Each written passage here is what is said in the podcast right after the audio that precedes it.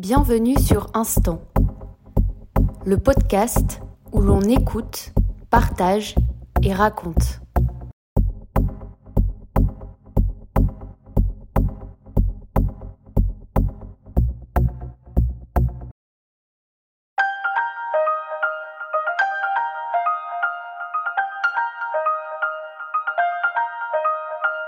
Cet épisode est en anglais, alors merci de ne pas tenir compte de mon accent. Encore une fois, Noam, que j'ai rencontré en Israël, va nous parler d'elle et nous allons aborder plusieurs sujets, dont celui de l'armée.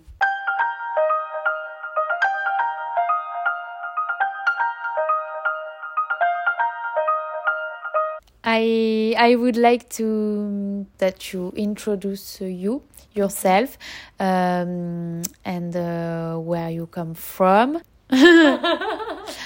with who uh, you grow up, and uh, if you have any sis brother and sister and uh, your parents. uh. Mhm. Uh, my name is Noam. Uh, I live in Israel, in the south, in a small village called Idan. Idan is a agriculture village. It's called in Hebrew Moshav, and it means that the ones that live in there, the siblings, um, they are um, growing vegetables or fruits. And I have two siblings, two brothers.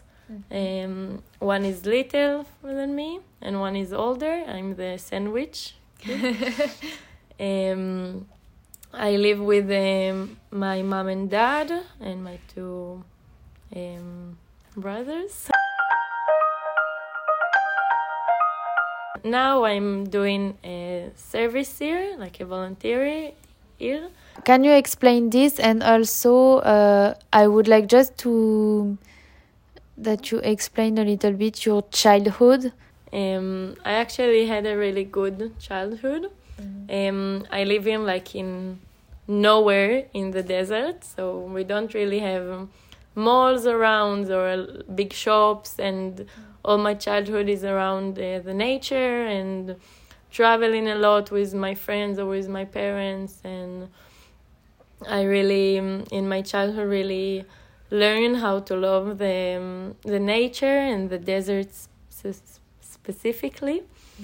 um, and yes, I um, grew up in a really open home and house, um, uh, with a really good friends in a small, um, good, good uh, group of friends Yes. uh, in a small school, small community uh, that everyone knows everyone, and uh, um, everything is like open. And yes, I really love my childhood. Okay. So, uh, and you volunteer now? yes, I'm volunteering in the north in um, a city called uh, Kiryat Tivon. Uh, and in that city, there's a small, really, really little village uh, called Kfar Tikva. That is, uh, the translate is the village of hope. And um, It, sorry, but it, it, it, it's look like kibbutz or no? uh, yes, it's much more like a kibbutz. Like Okay. if I'm in my childhood live in Moshav, then this one is like a small kibbutz, but not really because like all the members that in that village is with special needs, people with special needs. Um, They are coming like when they're old after school, um, from age 21 till they are dying. um, and they walk there and live there and um, they can develop there and find friends and uh, what we are doing the volunteers um, just be with them and do with them activities uh, make them happy um, be there for them Are you religious? And um, what does it mean to you? What your parents uh, give you? Did you have the choice also to be religious or, not? my small family, like just my parents and my brothers, we are not uh, full religions, but we are still keeping the holidays and doing um, kiddush before the Shabbat and praying in the Shabbat, um, keeping all the holidays stuff. Um, but my big family, like um, my aunt and my grandmother and grandfather, they are um, really religions. They are like keeping all the Shabbat and praying all the praise and um, praying the food and everything, doing all the um, prayers. Uh, so I took a little bit from from both mm-hmm. of these sides. I still keeping more. Um, okay. It's like it's not minhagim. It's like not all the pra- not just the praise and like more than all the action. Okay. Like because there is prayer, but there is action, like mm. what you're doing. Okay. So I'm doing more than my fam my small family doing, but I'm still not really um, religions. Yeah, so okay. like I'm in the middle. Uh, if you didn't want to practice, what like your parents they are okay mm-hmm. with this or um, not really? I will say it like really simple. My dad eats porks doesn't doesn't save the Shabbat. He doesn't um, keep the holidays stuff. And my mom grew up in a religion house when she's doing all this stuff. So okay. I I have the option to choose okay. what I want to do. Okay. Yes. It, I think it's really important to have the choice because so I would like to know if you if you know you uh, what does it mean to you to like to do religious thing you know? Yes so for me it's not about the action that you do for the by the religion rules like what you, it's more about what you're doing about being human being and being good for other people because this is what i think god's really want he doesn't care if i'm eating milk and mm. um, and meat together is I think is more caring about do good stuff for other people, being a good human being. I do believe there is something out there and um, kind of um, God. I don't know what exactly. Mm-hmm. I think is watching us. Um, but yes. I would like to speak about the army. Like, um, what is it for people who don't don't know, and uh, how long time uh, it takes, and uh, what is your um, point of view about that? Uh, so the army is um, is must for every um, boy or girl in Israel that is um, finished school. Um, I specifically did a service here, so my army delayed in one year, but I'm still going to uh, the army. It's just a really big sus- subject. Can you? Yeah. Uh, so doing a little stuff. Yeah. Um, so after school, you go to the army. Yes and uh, I would like to know um, what are you doing during uh, these two years? Like, what is the option? You know, oh. yes, like uh, how some... I get my part in the army. Yes, my job. Yes.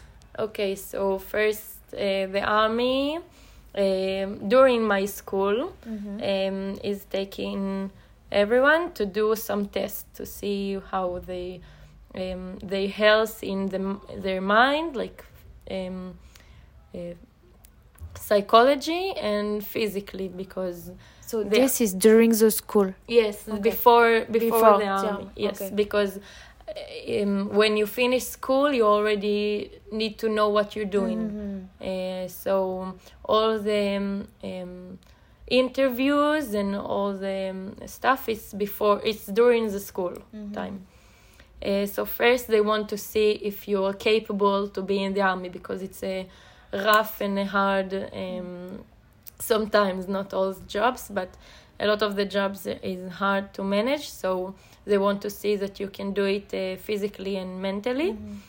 Um, after that, uh, when you get like your um, points, I will, I don't know how to call it, like uh, grades. I don't know. Uh, you um, they send you a bunch of um, jobs that it fits for your uh, grades. Okay. Like okay. um, that you are capable Mhm. of doing.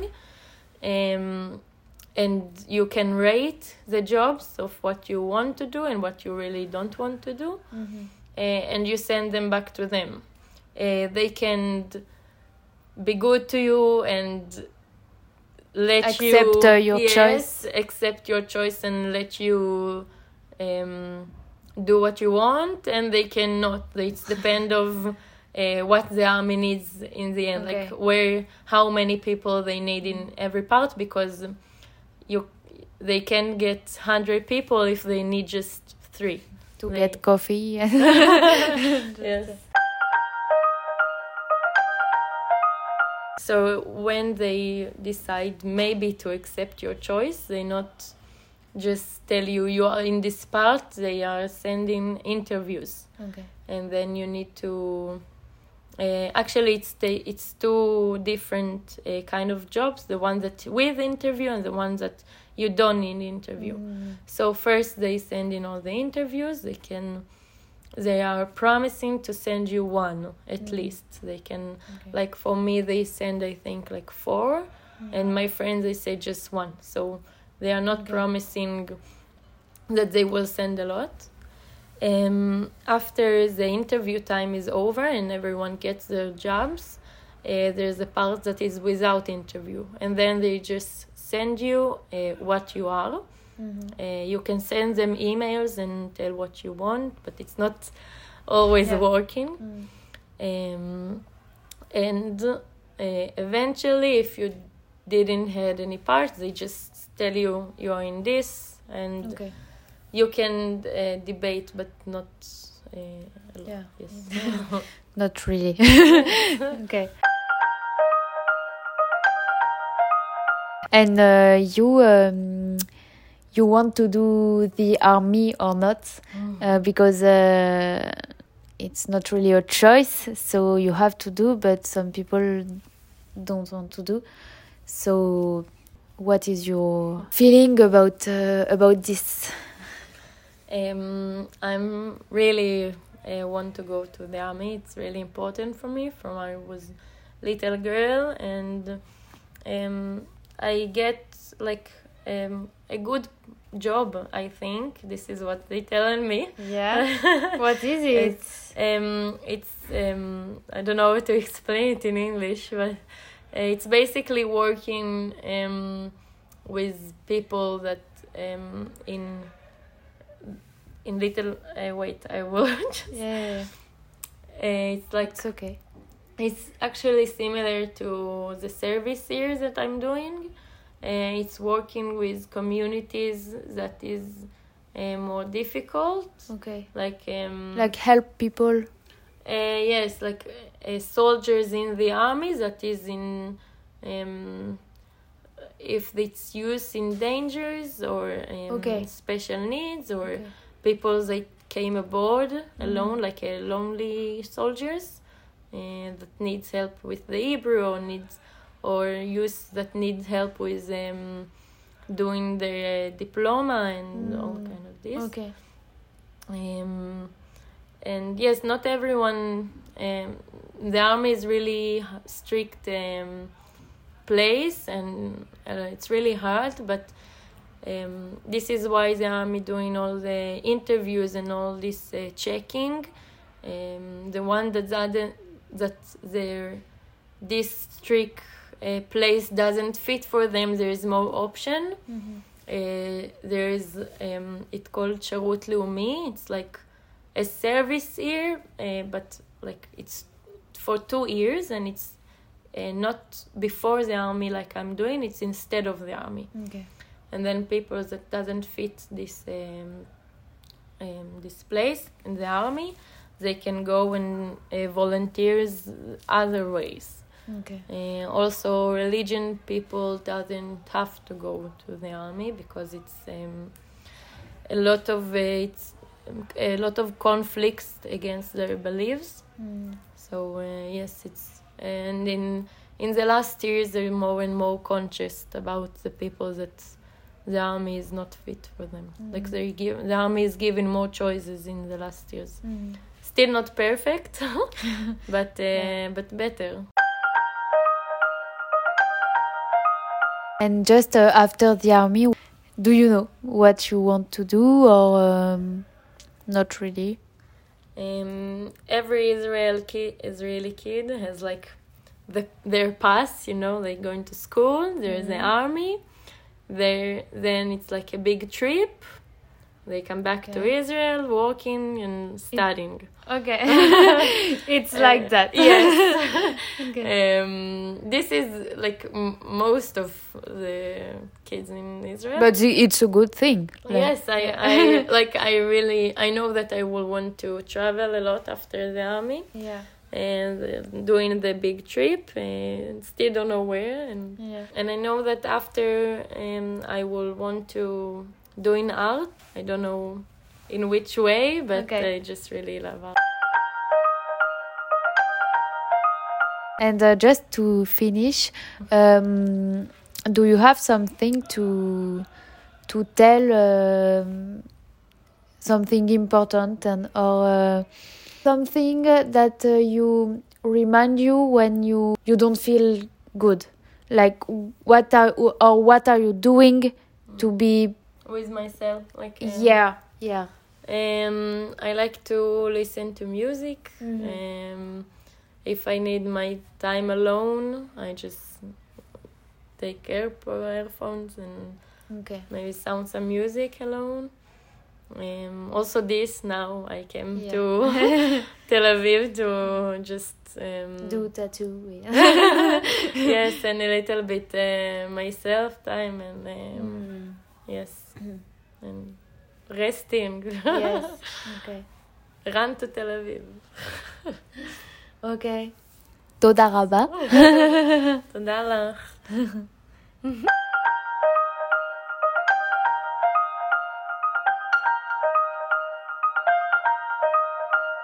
Merci beaucoup à Noam et j'espère que cet épisode vous aura plu.